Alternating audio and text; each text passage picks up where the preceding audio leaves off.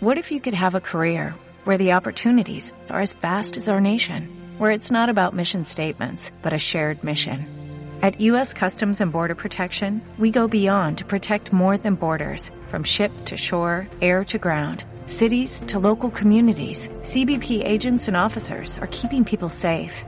Join U.S. Customs and Border Protection and go beyond for something far greater than yourself. Learn more at cbp.gov/careers.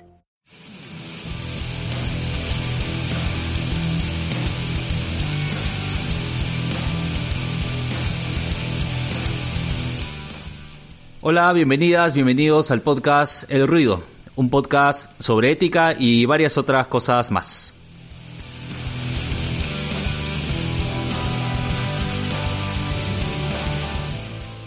Yo soy Rubén Merino y como siempre aquí está acompañándome mi amigo Juan González. ¿Qué tal Juan? Rubén, ¿cómo estás? ¿Qué tal? Tiempo sin hablar y hoy día regresamos a un tema que a ti te es muy querido. Sí, como dije en el anterior programa, ¿no? En el anterior programa que, dedicamos a Caballero del Zodiaco. Eh, para mí es un, un, gran placer hablar en términos de ética y hablar contigo sobre Caballero del Zodiaco.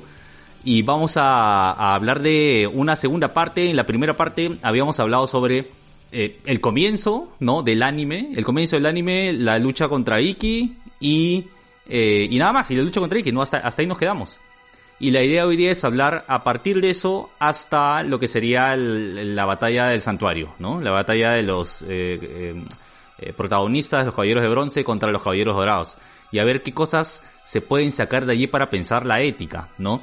Em, una primera cosa que me gustaría a mí comentar, Juan, para a partir de allí, a ver, preguntarte, darte la palabra, es que inmediatamente después de la, de la pelea contra Iki, hay un momento de, de relleno, se podría decir, del anime, ¿no? Es decir, lo que ocurre es que eh, el anime Toei, o sea, la, cadena ¿no? que produjo el anime, eh, comienza a crear, comienza a inventar tramas que no están en el manga. Porque la idea era darle tiempo al mangaka, al, autor, este Kurumada, darle tiempo que eh, continúe con su historia, ¿no? Para que no, para que el anime no alcance el manga. Y pues se, comienzan a inventar una serie de personajes y una serie de tramas eh, incluso comienzan a crear caballeros que no se sabe exactamente qué son, porque se supone que caballeros del zodiaco, o sea que los santos de Atenas son caballeros de bronce, de plata y de oro. Hay esas tres categorías, ¿no? Pero aparecen estos caballeros, este, como Dócrates, ¿no? Aparece este, bueno, el caballero de cristal, que es el, que es el maestro de, este, de yoga, ¿no? El caballero de la llama, el caballero del fuego. Son creados estos caballeros y son presentados en ese momento y después se pasa la trama de los caballeros de plata, ¿no? Eh, y, una, un comentario que me gustaría hacer ahí en términos de, como que de temas éticos es que para mí queda muy clara la tendencia de estas tramas inventadas por Toei eh, antes de los Caballeros de Plata. Eh, la historia y, los personajes se vuelven mucho más maniqueos. O sea, se vuelve mucho más todo en una, en una lucha súper simple entre el bien y el mal, ¿no? Los personajes son malos porque son malos, porque quieren violencia. Hay una imagen en un momento del patriarca, está tomando vino, rodeado de mujeres, ¿no? O sea, el patriarca es, es el clásico malo que está este, definido por sus impulsos más inmediatos, ¿no? Eh, eh, eh, hay, imágenes donde al parecer el santuario tiene ejércitos y, va a, generar caos por el planeta, ¿no? Eh, dicen en el manga que atacan la cumbre de la paz. O sea, literalmente se vuelve una cuestión de el mal contra el bien, ¿no? La guerra contra la paz. Que creo que en ese momento, no sé cómo tú lo viviste, Juan, viendo el, anime que yo sé que tú lo estás viendo después de mucho tiempo, ¿no? No sé cómo tú este, experimentaste ese momento del anime. Para mí es un momento raro, ¿no? Donde la cosa se simplifica tal vez demasiado. Tal vez es el momento menos interesante de todo el anime. Mm, mira, yo de verdad, para mí eso es como una Magdalena de Proust, ¿no? O sea, eh, era gracioso porque no me acordaba nada, no sé me entiendes. Pero a la vez, yo sentía que lo había visto. Y me comenzaba a acordar dónde lo había visto, con quién lo había visto en qué momento lo había visto, ¿no? Entonces, me ha traído al, recuerdo un montón de cosas de mi niñez, eh, porque lo he visto. O sea, no es que esto no lo haya visto. Claro. O sea, pero como lo he visto fragmentado, o sea, nunca, parece que nunca lo había visto eh, seguido, ¿no? Y además yo me he forzado a verlo en, en japonés. Entonces, este, sí, o sea, eh, le ve las costuras, ¿no? O sea, como a lo que me refiero con la expresión de que le ve las costuras, eh, ¿no? Como se ven los remiendos, ¿no? O sea, se ve eh, lo forzado que tú dices, ¿no? O sea, el hecho de que tenemos que mantenernos dentro de una línea, no podemos, tenemos un, cierta capacidad de heurística, pues esa capacidad de invención es una invención muy repetitiva, ¿no? O sea, el, terminan siendo los mismos personajes, terminan siendo los mismos personajes y ya pareciera que ni siquiera se tomaran la molestia de cambiarle la armadura o el poder, ya no saben qué inventar, ¿no? Porque todos hacen lo mismo, dicen lo mismo, actúan igual, ¿no? Pero lo único que refuerza, y lo conversamos eh, hace un, tiempo cuando estábamos comentando mi avance, ¿no? Porque en realidad los que nos escuchan tienen que entender de que ya tú ya estabas tú estás más avanzado, estás avanzado en esto, o sea, tú lees el manga, ves el anime, ¿no? Para mí esto es un ejercicio de seguirte, ¿no? De, ver para poder entender por lo menos el anime y poder ser fiel y poder dar una opinión construida a partir de no ver un resumen, ¿no? Sino ver las imágenes. Y claro, o sea, la única, el único sentido, bueno, uno de los sentidos importantes es el hecho de que se va consolidando cada vez la amistad entre los cinco. Eh, y discúlpame que adelanto un poco la temática, pero creo que es importante marcar esa diferencia. Y esto obviamente para los que son especialistas, discúlpenme, la forma como alguien de fuera lo ve. Siento que lo que diferencia a estos caballeros de bronce con los caballeros dorados es que estos son amigos y que no solamente tienen una fidelidad hacia Atena, sino que tienen una fidelidad hacia la amistad, ¿no? Hacia, tienen una filía en común y que es una filía que se termina convirtiendo en una estorge. Para los que no están tan habituados en los términos griegos sobre el amor. No, ni yo, Juan, así que. Ya, pues, no sea gracioso, pues, Rubén, ya. No sea gracioso. Pero digamos, básicamente la filía sería la amistad que se desarrolla eh, en espacios masculinos en, la Grecia clásica, digamos. Esto es un tema desde la Grecia arcaica que, se va, que va cambiando, ¿no? Porque es a través de la guerra, el enfrentamiento. Entonces son distintos elementos que van constituyendo la amistad entre aners, entre hombres. Y lo mencionábamos en el capítulo pasado. Pero la estorge es eh, el amor que se tiene incondicionalmente por la familia, ¿no?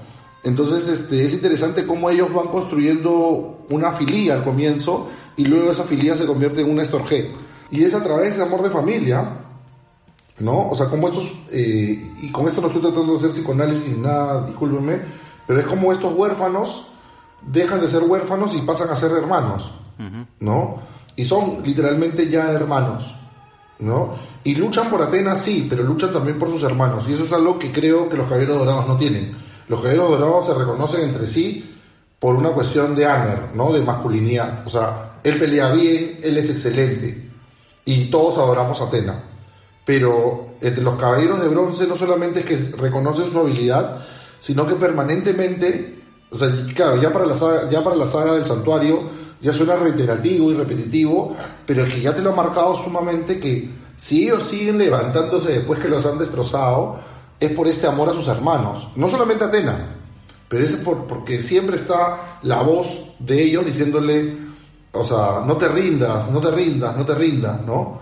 Y creo que eso es bien interesante, ¿no? En qué medida finalmente está mal contada, puede sonar muy trillada eh, toda esta parte entre el combate galáctico y el santuario, pero por lo menos en lo particular creo que le dejan muy bien eh, construido el hecho de que ellos mm, son fieles a Atena, pero además son fieles a sus hermanos, son fieles a estas personas que aman y que van a dar la vida por ellos literalmente, ¿no? No sé tú cómo, cómo ves este aspecto, Rubén. Sí, bueno, eh, como dices, ¿no? Es algo que habíamos comentado el, el episodio pasado sobre Caballero del Zodíaco. Eh, y tal vez hay algo que resaltar, es el tema de, por un lado, el sacrificio y esta ética del sacrificio y del honor y de la esperanza, ¿no? Está como que todo eso junto, el sacrificio, la esperanza, Shiryu dispuesto a literalmente eh, arrancarse los ojos eh, eh, para salvar a sus amigos, ¿no? O a sus hermanos, como dice, si seguimos literalmente el manga donde son realmente hermanos, ¿no? Y es muy interesante cómo es que también construyen una idea de esforzarse por hacer un milagro, o sea, hacer aquello que se supone que no está dentro de los cálculos. A mí inevitablemente, te, imaginarás Juan, em, eso me hizo acordar a la ética de Hannah Arendt, ¿no? Eh, cuando Hannah Arendt lo que dice es que aquello que caracteriza al ser humano y que lo diferencia de otras este, especies es que los seres humanos somos capaces de acción. Y la acción es tener esa capacidad de ir en contra de, digamos, lo que está calculado según las normas, según el, transcurso lógico de la historia, ¿no? La acción humana siempre, siempre puede romper con el molde, siempre, siempre puede hacer aparecer lo que parecía imposible. Y constantemente esto está presente en la acción de los caballeros de bronce, ¿no? Y por eso una y otra vez tanto los caballeros de plata como después los caballeros de oro se sorprenden de eso. Se encuentran con estos cuatro amigos, hermanos, bueno, cinco si contamos a Iki, ¿no? Que eh, están tan, pero tan convencidos de su hermandad y de su motivación por defender a Atena, que son capaces de hacer milagros, o sea, son capaces de hacer lo imposible. O sea, de ponerse al nivel de primero caballeros de plata y después caballeros de bronce, perdón, caballeros de oro, ¿no? Y eso me parece súper interesante y probablemente, como dices, es algo, es una de las cosas más repetidas eh, a lo largo de toda la saga. Pero bueno, es interesante, ¿no? Es una marca de, la historia, es una marca del autor, ¿no? Esto de la hermandad y esto de, de sacrificarse para lograr lo imposible, para hacer lo que no parece que puede realizarse jamás.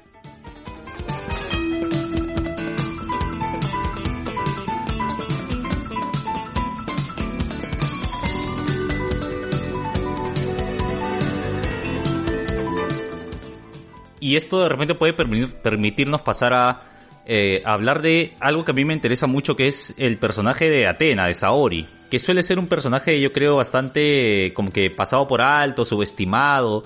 Tampoco ayuda que siempre la pongan en este cliché de eh, la que está sufriendo, la que se sacrifica, ¿no? Pero en verdad es un personaje interesante que tal vez podríamos examinar un poquito más de cerca. A ver, primero contextualizar, ¿no? Se supone que Saori es la reencarnación de Atena, eh, la, reencarnación de Atenas se supone que llega al mundo según el, eh, el, canon ¿no? de la historia de Saint Seiya. Llega al mundo, o sea, reencarna en el mundo cada 240 y tantos años, si no es fe de la memoria. 43, si no es fe de memoria. Bueno, en, el, en, el, en el anime solamente dice cada 200 años. Claro, pero hay algo particular con esta versión de Atena que es Saori, porque tú sabes que hay toda una mitología detrás, o sea, quiero decir, no, no, no, me refiero a que la serie está inspirada en una mitología, que lo está evidentemente, de hecho en varias mitologías, sino que dentro del canon de la historia hay toda una mitología y hay toda una, una prehistoria, digamos, ¿no? A lo que nos cuenta la serie y el manga. Eh, y dentro de esa, de esa prehistoria, de esa mitología eh, de Saint Seiya, eh, hay varias reencarnaciones de Atena y la reencarnación de Saori tiene la particularidad de que ella se cría entre humanos. Ella, o sea, lo normal es que Atena se críe en el santuario. Se supone que Atena reencarna en el santuario, el bebé reencarna en el santuario y allí es criada para que sea la diosa de la guerra que se enfrenta a Hades, ¿no? Eh, pero Saori no es criada en el santuario, ¿no? Hay toda una historia detrás que se cuenta ahora en la saga de, del, del, santuario de las doce casas, ¿no? Donde se ve que el, caballero de Sagitario salva a Atena y se la lleva y luego es criada por Mitsumasa Kido, ¿no? Y, y entonces esta Atena, Saori, es una diosa muy humana. Es una Atena muy humana que constantemente está resaltando las virtudes de los seres humanos y la virtud que más resalta a ella es precisamente esto de lo que hemos estado hablando, eh, que tiene que ver con la capacidad humana para romper con lo que se espera de la historia, con lo que se espera de la lógica, para romper con lo normal, entre comillas, ¿no? Que sería que los dioses hagan lo que les da la gana con los humanos, ¿no? Entonces, lo curioso y lo que a mí, a mí me gusta mucho el personaje de Atena es eso, es, es su constante referencia a las virtudes humanas y en particular a esa capacidad de hacer lo imposible, ¿no? Que al menos en lo que, en las diferentes versiones y en los diferentes spin-off que hay de Saint Seiya, cuando se muestra a otras, no Saoris, a otras Atenas, ¿no? Del pasado, eh, no se ve tan claramente eso como en Saori, ¿no? Es una, es, un, es una Atena muy humana, es una Atena muy imperfecta. De hecho, hay una historia que no es canon, o sea, no es parte del, de lo oficial, digamos, pero hay una historia que se llama el gran amor de Atena se llama, o Atena el gran amor también lo traduce, ¿no? que es una historia que, te repito, no es canon, pero es interesante porque te cuenta la perspectiva de Saori y te muestra justo su humanidad y su imperfección y su eh, capacidad para ponerse en el punto, o sea, es una diosa poniéndose en el punto de vista de los humanos, ¿no? Y eso me parece que es súper interesante eh, y, marca un poquito para mí la diferencia que hay en cómo es que Atenas se, se relaciona con estos caballeros de bronce. Que repetimos, ¿no? O repito lo que estabas tú resaltando hace un rato, ¿no? El tema de la amistad. O sea, entre los caballeros de bronce y Atena no hay solamente una subordinación, ¿no? Hay una auténtica amistad y hay una hasta hermandad, ¿no? Está este, este momento de cuando, ¿te acuerdas Juan? Cuando Saori recuerda a su niñez, ¿no? Y recuerda este momento eh, donde estaba abusando del caballero de unicornio. ¿Te acuerdas de ese, de ese pasaje, Juan? Bueno, pero el caballero de unicornio también hay que recordar a la gente que le gusta que abusen de él. Claro. O sea, en varios, en, varios recuerdos, él siente un orgullo, ¿no? De, de que él, de que él sirve, ¿no? A la señorita Saori Kido. Lo triste es que él, se supone que él, desde el inicio, e, es, es el más cercano y es el más fiel a Atena, a, Saori, porque está enamorado de ella, ¿no? eso me parece que es indiscutible, es clarísimo. Está enamorado de ella, entonces es, es el más cercano de ella. Lo triste es que después tiene que aceptar que no es suficientemente fuerte para defenderla cuando, cuando está en las, en las 12 casas, ¿no? Hay una escena donde llegan los otros caballeros de bronce y, quieren irse a pelear con Seiya y Shiro y Yoga y Shun. Y, y Habu les dice, aguante un ratito, dense cuenta que ellos pueden hacer el milagro, nosotros no, ¿no? Nosotros no, no podemos hacer lo que ellos están haciendo. Pero igual hacen lo que tienen que hacer, y eso creo que también en una sociedad es importante, sin caer en un clasismo, sin caer en una división de una sociedad estructurada como eh, tú no puedes hacer lo otro, creo que también es importante en esta época de emprendedurismo, entender de lo valioso que significa comprender tus limitaciones y cuáles son tus fortalezas. Totalmente de acuerdo. O sea, como dices, vivimos en una época donde eh, eh, como que la inmediatez con la que uno puede opinar y, y, hacer y sentir que tu opinión llega a miles o millones de personas en redes sociales, eso lleva a que muchas veces nos metamos en asuntos que no nos corresponden, ¿no?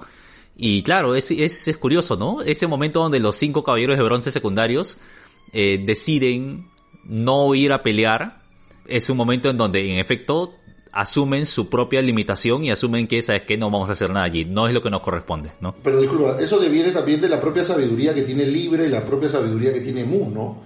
Porque, eh, claro, la, la, historia, vuelvo a repetir, yo soy alguien que no conoce tanto y le pido disculpas a la gente porque acepten mi punto de vista de alguien que solamente ha visto hasta este momento. Sí, lo aceptamos, Juan. Es la sabiduría que la sabiduría que tiene Mu y la sabiduría que tiene eh, el maestro de Libra para no meterse. Porque se quieren meter, o sea, porque saben que podrían meterse, pero no se meten. Y, y yo trato de entenderlo porque, nuevamente, con esta lógica de que cada quien le corresponde hacer ciertas cosas, ¿no?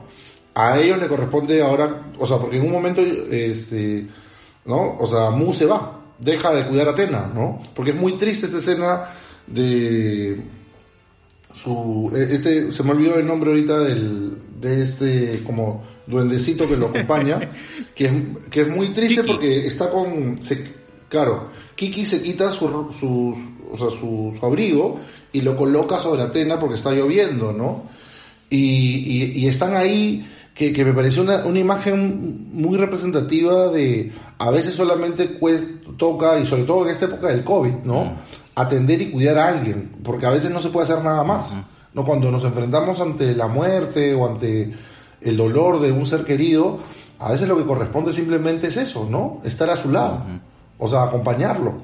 Y me pareció eso muy simbólico de también, o sea, no se puede hacer más, ¿no? Porque claro, desde otra perspectiva, alguien podría decir, oye, pero Moon es súper poderoso, el Caballero Libre es súper poderoso, ¿cómo no van a poder quitarle la flecha? ¿O por qué no, no encuentran una, un método oculto, no?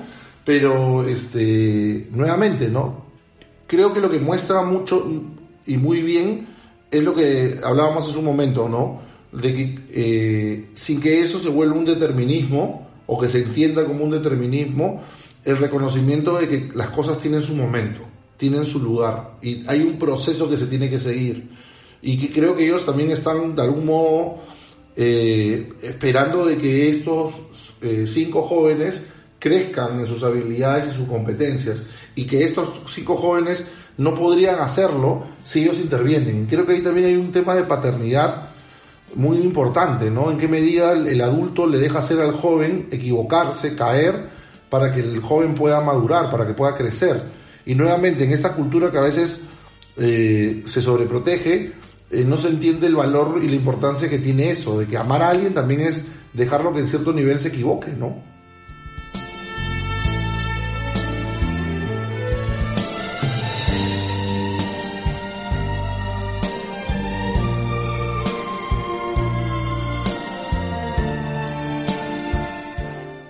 Hay también mucho que decir sobre el tema del poder eh, dentro sobre todo de la saga del santuario, cuando hay el enfrentamiento con los 12 caballeros dorados y con la postura que toma cada caballero dorado.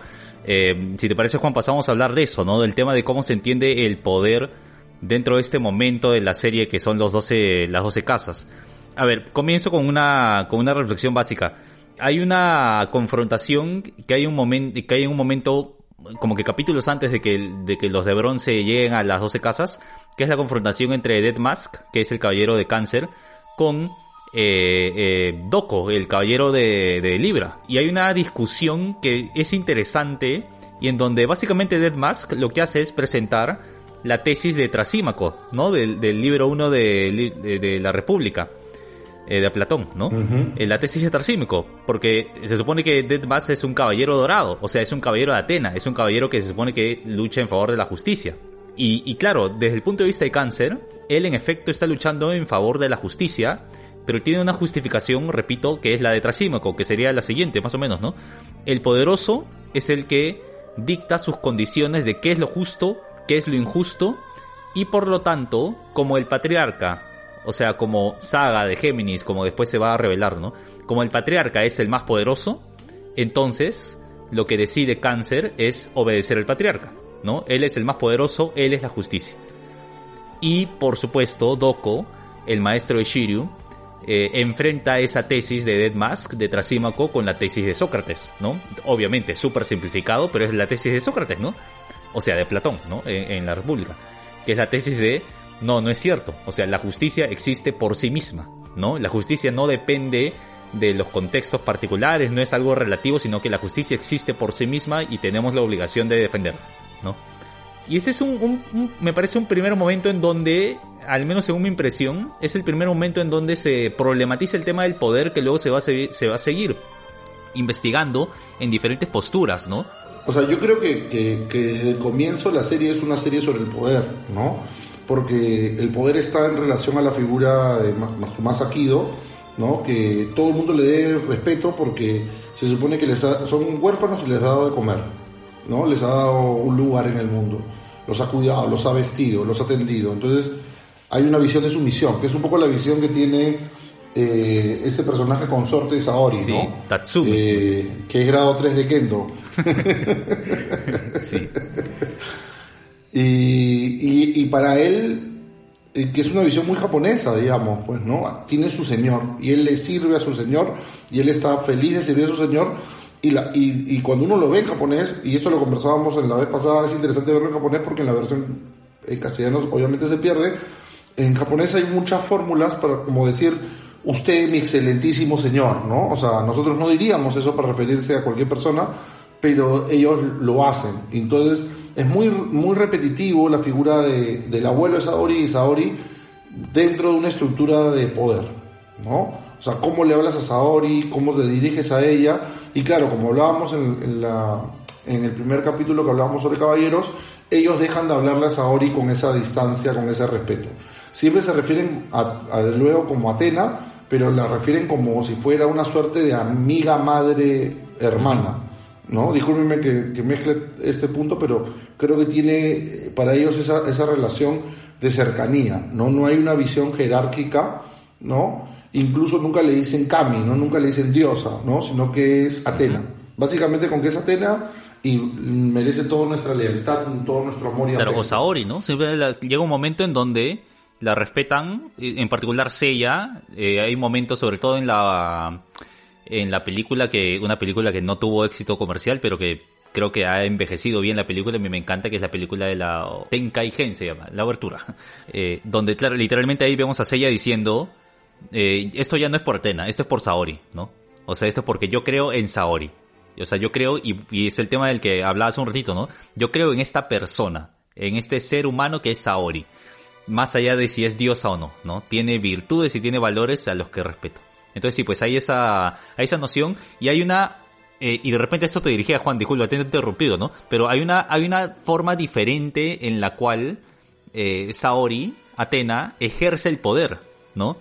Que es muy diferente a la forma en la cual eh, el patriarca ejerce el poder, el patriarca del santuario, ¿no? O sea, Saga cuando está en esta versión maligna, ¿no? No, definitivamente, porque además el patriarca siempre tiene esos súbditos que se le arrodillan, ¿no? Y que, y nuevamente, o sea, yo no soy especialista en japonés, pero algo aprendido viendo tantas películas japonesas, eh, o sea, la cinefilia te enseña algo, y, este, y la manera de hablar de Saori cambia, la manera de actuar de Saori cambia, y, claro, eso causa en, la gente que está a su alrededor también un efecto, ¿no? Que por momentos es la señorita Saori, por momentos es Atena, por momentos es la, la empresaria, ¿no? Y por otros momentos es la amiga, la, amiga, la hermana, la, figura materna. Y claro, y además es una cosa extraña porque eh, están en una edad que uno los ve dibujados y uno pensaría que están en los 17, 18, 19 años, pero en, realidad están en los 13, sí. 13, 14, 15, ¿no? Son adolescentes en realidad, ¿no? Son púberes, ¿no? Entonces es, un poco extraño la, situación de, de Saori, eh, porque no termina de ser totalmente una, mujer adulta, ¿no? Es una, una, chica muy joven y es una chica muy joven que tiene que tener eh, condiciones de liderazgo, ¿no? Y, y, es, y, el poder de ella es el poder del amor. Exacto. ¿No? O sea, ella ama. Y, el amor no en el sentido eh, como se puede ridiculizar, sino un amor que tiene que ver con cuidar de otros, defender a los más débiles, protegerlos, ¿no? Y no aceptar esta lógica del tirano. O sea, no aceptar de que el poder se construye desde eh, doblegar a otros, fustigar a otros, maltratar a otros, dominar a otros, sino el verdadero poder nace del amor, del afecto, de lo que hablábamos hace un momento de que tenía que ver con la amistad, o sea, el cariño. Alguien es poderoso porque la gente que está cerca a ti te ama. Y claro, eh, obviamente ya spoilers, no hay porque todo el mundo lo ha visto, pero a mí me parecía bien doloroso. Seiya lo están destruyendo, Aiki lo está destruyendo Saga, pero la imagen de, Atenas subiendo es como la profesora llevando a todo el mundo del nido, no sé si me entiendes. Lo o sea, parecía esos dibujos japoneses donde, ¿no? Lo van llevando todos así los amigos del camino, no sé si me entiendes. Ajá. Y, claro, podía parecer ridículo ante el, ante el sacrificio y el dolor, pero es muy simbólico porque tiene que ver con el estilo del poder de Saori, ¿no? O sea, es ascendente, es pausado, es como es Saori, ¿no? O sea, uno diría, oye, corre, ¿no? Métele, o sea, tiene que llegar donde sea. Y, se, y ella va, ¿no? Adelante con, el, con su báculo, tranquila, reviviendo gente, haciendo nuevos amigos, siendo, o sea, recibir, o sea, lo reciben arrodilladas, ¿no? Entonces es, es, es, bien simbólico esa idea de ese poder de la amistad, ¿no? De, de, claro, ella, todo el mundo reconoce que ella es y nadie cuestiona su envergadura, pero nadie se siente sometido como, como, como, como lo que cuestionábamos hace un rato de Caballero de Unicornio, ¿no? Como que por ser ella la poderosa, es justificado que me domine, que me avergüence, que abuse de mí, ¿no? Y creo que eso, eso también es bien significativo nuevamente. Creo que si los dibujos tienen algún, alguna utilidad, debería ser que los adultos puedan hablar con los niños sobre esos temas, ¿no? Sobre quién, quién, eh, a quién debemos respetar, a quién debemos cuidar, a quién deberíamos tratar con, con, reconocer el poder que hay detrás, ¿no? Y cómo se tiene que actuar en correspondencia a ese poder, digamos, pues, ¿no? Bueno, Juan, primero comentarte que en el manga eh, Saori sí corre, ¿ah? ¿eh? a Saori sí despierta, eh, a Saori se le como que se sana de la herida de la flecha, se despierta y comienza a correr desesperada llorando, ¿no?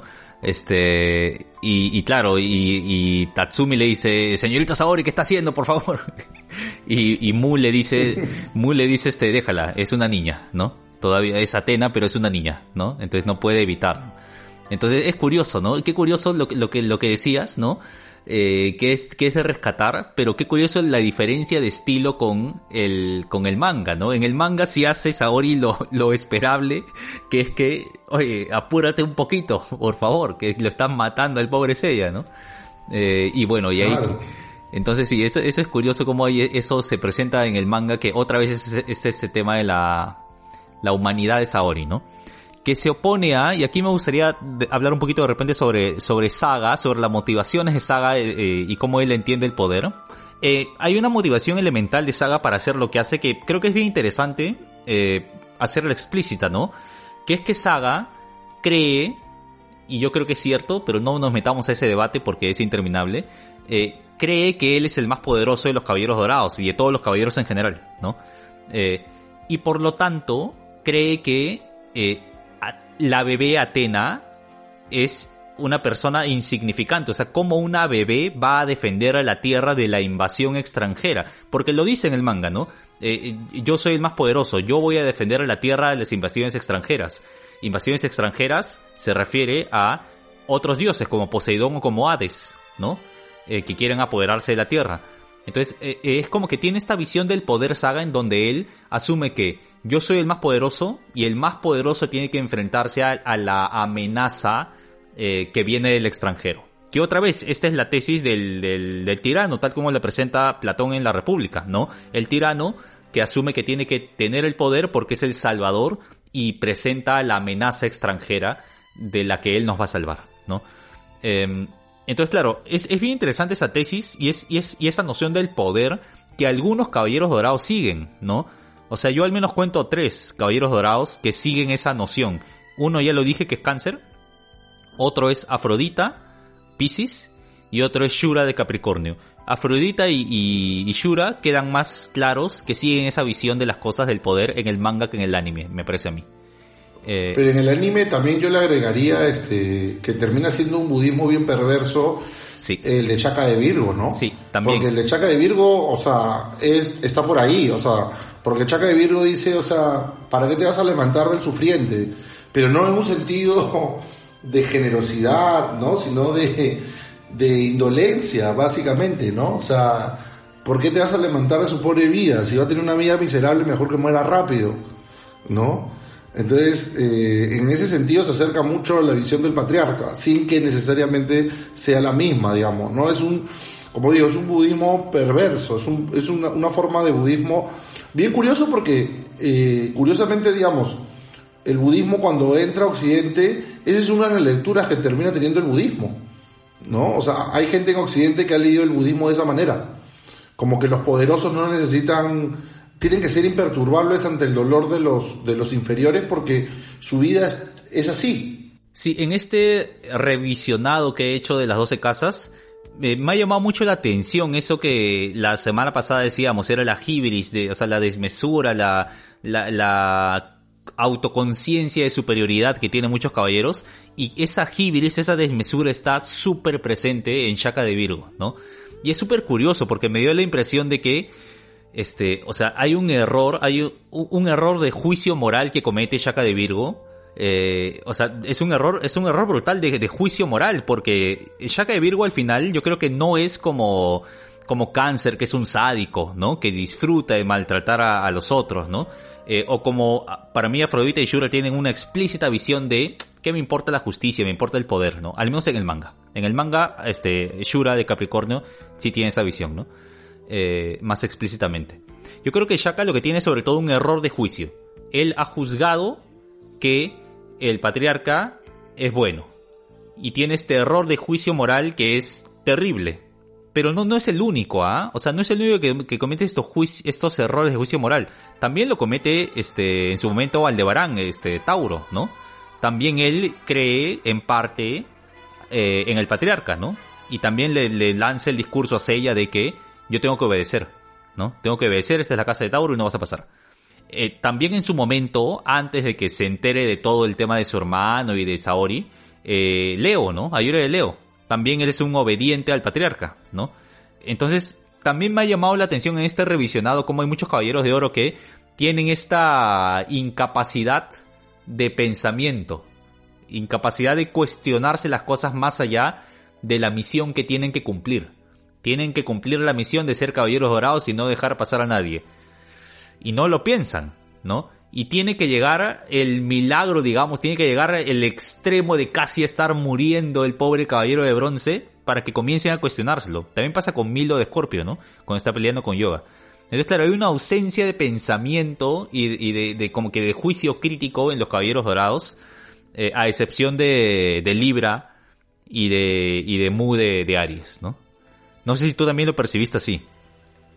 O sea, yo lo que, lo que encontré, conectándolo con lo que ya hemos hablado, es algo que aparece, o sea, en, muchas tradiciones que creen en esta idea del, acontecimiento, ¿no?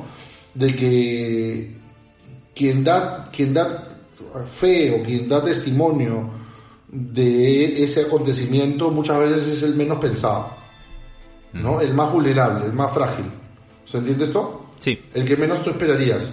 ¿No? Y, por ejemplo, a mí me gusta mucho con mis alumnos trabajar una, un texto breve de, de, Levinas, donde Levinas cuenta pues que un campo de refugiados, lo hemos hablado alguna vez, ¿no? Eh, en un campo de refugiados eh, era un, cambio, un campo de, en que todavía lo protegía, decía Levinas, la, la condición de soldado francés, y los alemanes y la gente que estaba alrededor los trataban como basura, ¿no? Pero el único que los trataba como humano era un perro. ¿No? Y él dice, ¿no? El, último alemán, el, último alemán del o sea, el último ser racional de la Alemania nazi, digamos, ¿no? Entonces, claro, es como que, la idea de que, o sea, para estos eh, caballeros dorados, estos caballeros de bronce son como o sea, como insectos, o sea, son nada.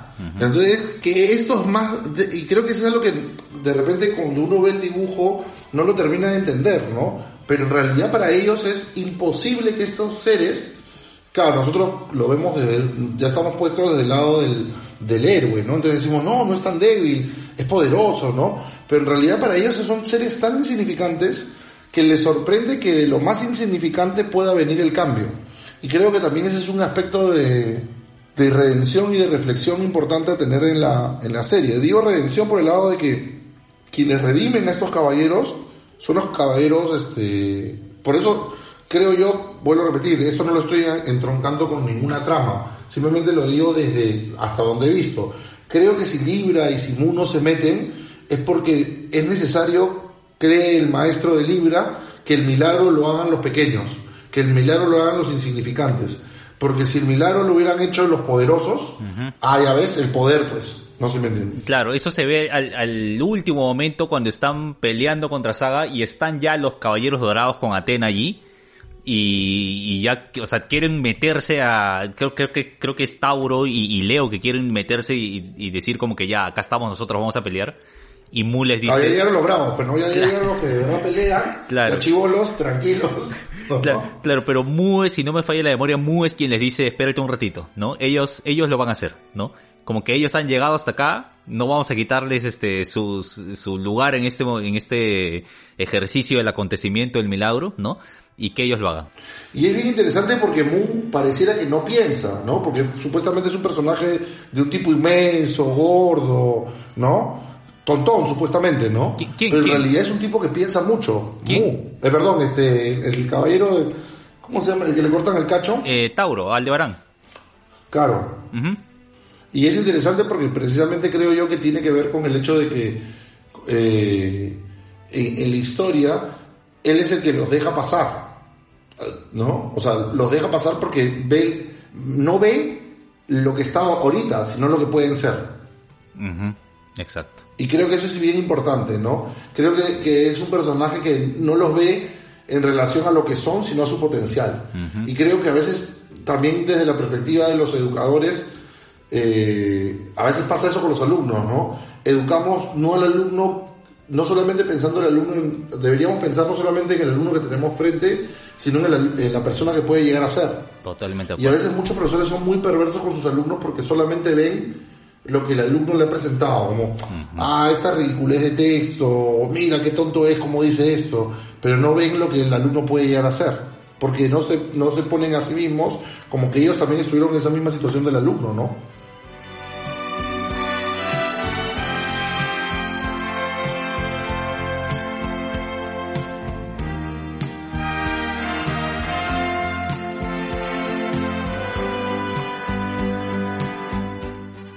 Un último tema que creo que nos queda por comentar es un tema que a mí me, encanta y que de hecho alude a, quien es, no sé si lo dije el episodio pasado, eh, es mi... Sí lo dijiste, sí lo dijiste, el más poderoso. El más poderoso, no, pero además es mi personaje favorito, ¿no? Que es Shun de Andrómeda. Ah, sí. Eh, claro que... Y, y cómo se, se desarrolla a lo largo de esta saga de las 12 casas eh, la visión o la experiencia, digamos, la masculinidad que hay en Shun, ¿no? Que es algo interesante siempre a discutir.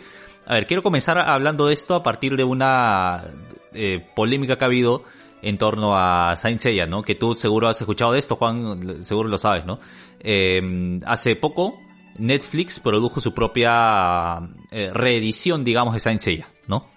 Y dentro de esta nueva versión que están haciendo de Saint Seiya en Netflix, eh, han decidido que Shun eh, sea un personaje femenino. Eh, ya no es Shun, es, si no me falla la memoria, si no me estoy equivocando, es Shaun o algo así. pero ahora, ¿Y por qué? Pero ahora es una mujer. ¿Sabías eso? ¿Y, por qué? A ver, ¿por qué? yo creo que el motivo detrás, ¿por qué? Verdad no es, no es difícil de adivinar esto. se intenta hacer una medida progresista, ¿no? Intenta hacer una medida progresista en donde dentro de los personajes protagónicos haya una mujer, hay un personaje femenino. No, todavía me parece perfecto, porque sea ella, que sea el dragón, o sea, porque son, son, o sea, me parece más bien más que progresista, es como, o quién es más fácil de feminizar. Exacto, a eso voy, a que intenta ser una medida progresista y sin embargo termina siendo una medida horriblemente conservadora, porque elimina al personaje que te manifiesta una masculinidad diferente, diversa, una masculinidad que no está obsesionada por la lucha, por la pelea, que siempre busca el diálogo, que es sensible, ¿no? Que no tiene problemas para admitir su propia sensibilidad y sus propias emociones. Elimina esa masculinidad y, y vuelve al cliché. O sea, hace de esa masculinidad algo literalmente femenino. Entonces, claro, es una medida que pretende ser este, progresiva, pero termina siendo muy, pero muy conservadora, pero de verdad, o sea, horriblemente conservadora. Eh, entonces, claro, es curioso, ¿no? Es curioso cómo, cómo desde un discurso tan simplista de simplemente diversidad por diversidad, ¿no? Diversidad por cuota, eh, se termina rompiendo con algo tan importante como es el personaje de Shunda Andrómeda, que Juan, o sea, yo sé que tú y yo ya pues, o sea, digamos, hemos tenido el privilegio de, de, estudiar en la universidad, de, trabajar en la universidad, y ya pensamos esto a nivel, digamos, eh, académico, ¿no?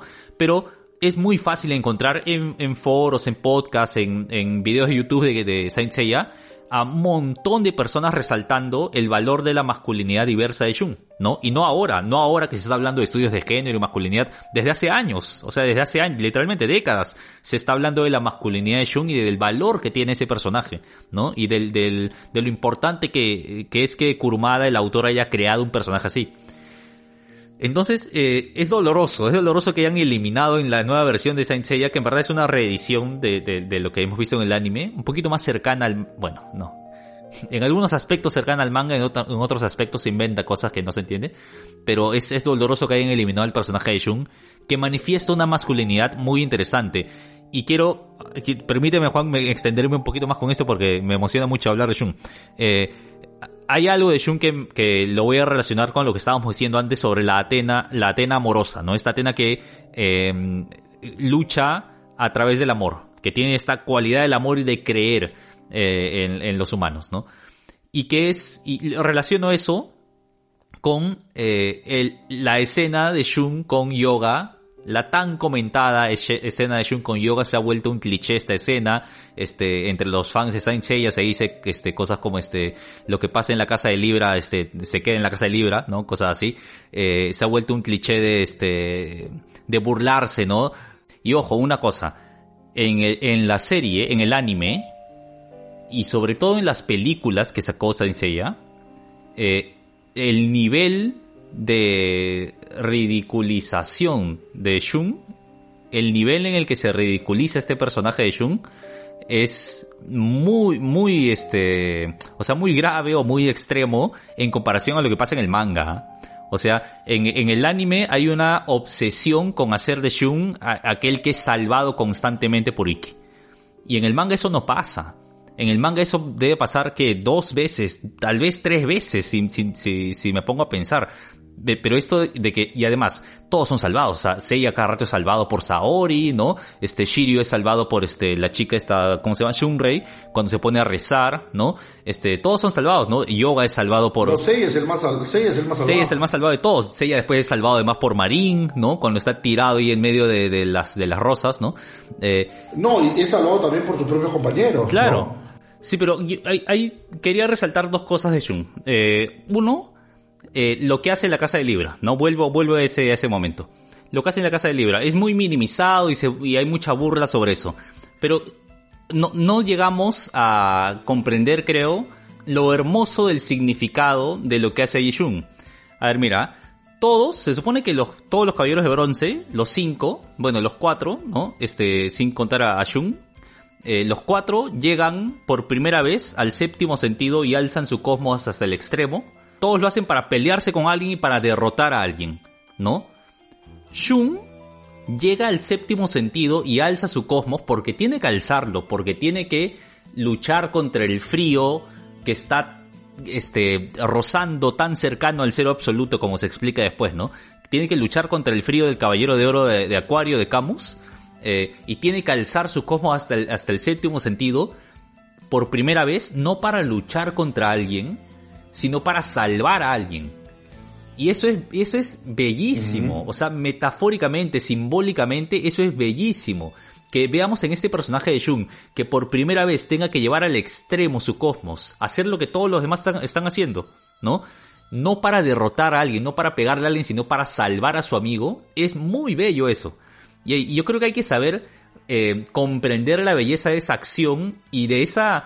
Y, reconocer lo, que ha escrito Kurumada allí, porque de verdad es, me parece brillante, ¿no? para, para construir al personaje y para dar una enseñanza a partir del personaje, ¿no? Y lo otro que quería resaltar de Shun es eh, este ataque final que tiene, ¿no? Donde no lanza su poder total eh, en una, ¿no? Sino que primero es como que te da la oportunidad, ¿no? Primero te da la oportunidad, primero te ataca con sus cadenas. Una vez que Afrodita de Pisces lo ha ya destrozado su armadura, ¿no? Shun dice, bueno, ya no me queda otra, tengo que hacerlo, ¿no? Y lanza su ataque más poderoso. Y su ataque más poderoso, no sé si te diste cuenta, Juan, tiene dos partes. Tiene una parte donde primero lanza lo que se traduce como la corriente nebular, ¿no? Que paraliza a Afrodita. Entonces lo paraliza y lo paraliza para decirle, por favor, ya no sigas, no quiero hacerte daño. O sea, le da la opción al diálogo, le da la opción a arrepentirse. Shun le dice a, Afrodita, este, no te voy a hacer nada si te reformas, si te vuelves un caballero justo, pide perdón por lo que has hecho, ¿no? Le da opción de reflexionar. Eh, Afrodita no reflexiona y entonces pasa ya a la, a la tormenta nebular, ¿no? Que ya es lo que lo mata a Afrodita. Entonces, claro, el ataque también, incluso el ataque, la técnica de Shun refleja algo de su personalidad, refleja algo de su constante deseo de siempre poner primero la palabra, poner primero al diálogo, antes que a la violencia, ¿no? Incluso en su ataque más mortal. Eso me parece genial, o sea, por eso lo adoro al personaje de Shun. Lo adoro en medio de todo este mundo que uno puede decir, pero ¿qué estás hablando? Si es un mundo súper masculino, donde hay esta ambivalencia constante además, ¿no? Esta ambivalencia de este, pelea como hombre, y, pero Shun a la vez reflexiona, no, pero no me gusta esa frase de pelea como hombre, ¿no? Que en verdad no es tan ambivalente en, el manga, en el manga queda más claro que Shun reflexiona, no me gustan estas ideas de pelear como hombre, pero tengo que, eh, tengo que luchar para vengar a mi maestro, ¿no? Em, pero bueno, eso, eso. el personaje de Shun me encanta por eso, por esa por esa masculinidad que, que refleja y por esa, no solo masculinidad ya, esa personalidad, esa forma de ser que refleja Shun, que está tan entregada a, a cuidar al otro, ¿no? Eso, eso me encanta el personaje.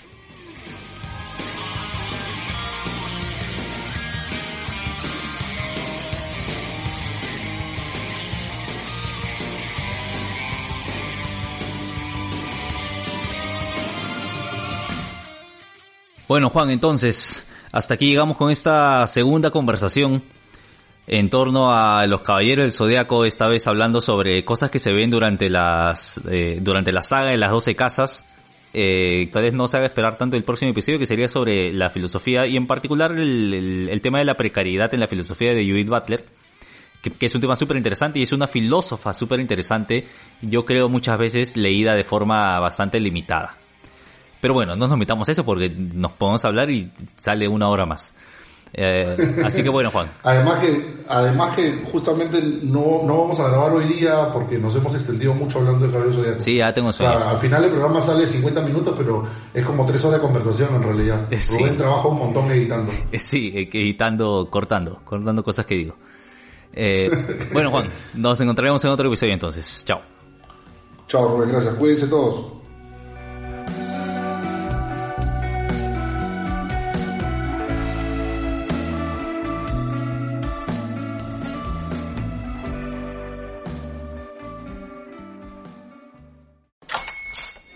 Buenos días, mi pana. Buenos días, bienvenido a Sherwin Williams. ¡Ey! ¿Qué onda, compadre? ¿Qué onda? Ya tengo lista la pintura que ordenaste en el ProPlus app. Con más de 6.000 representantes en nuestras tiendas listos para atenderte en tu idioma y beneficios para contratistas que encontrarás en aliadopro.com. En Sherwin Williams somos el aliado del PRO.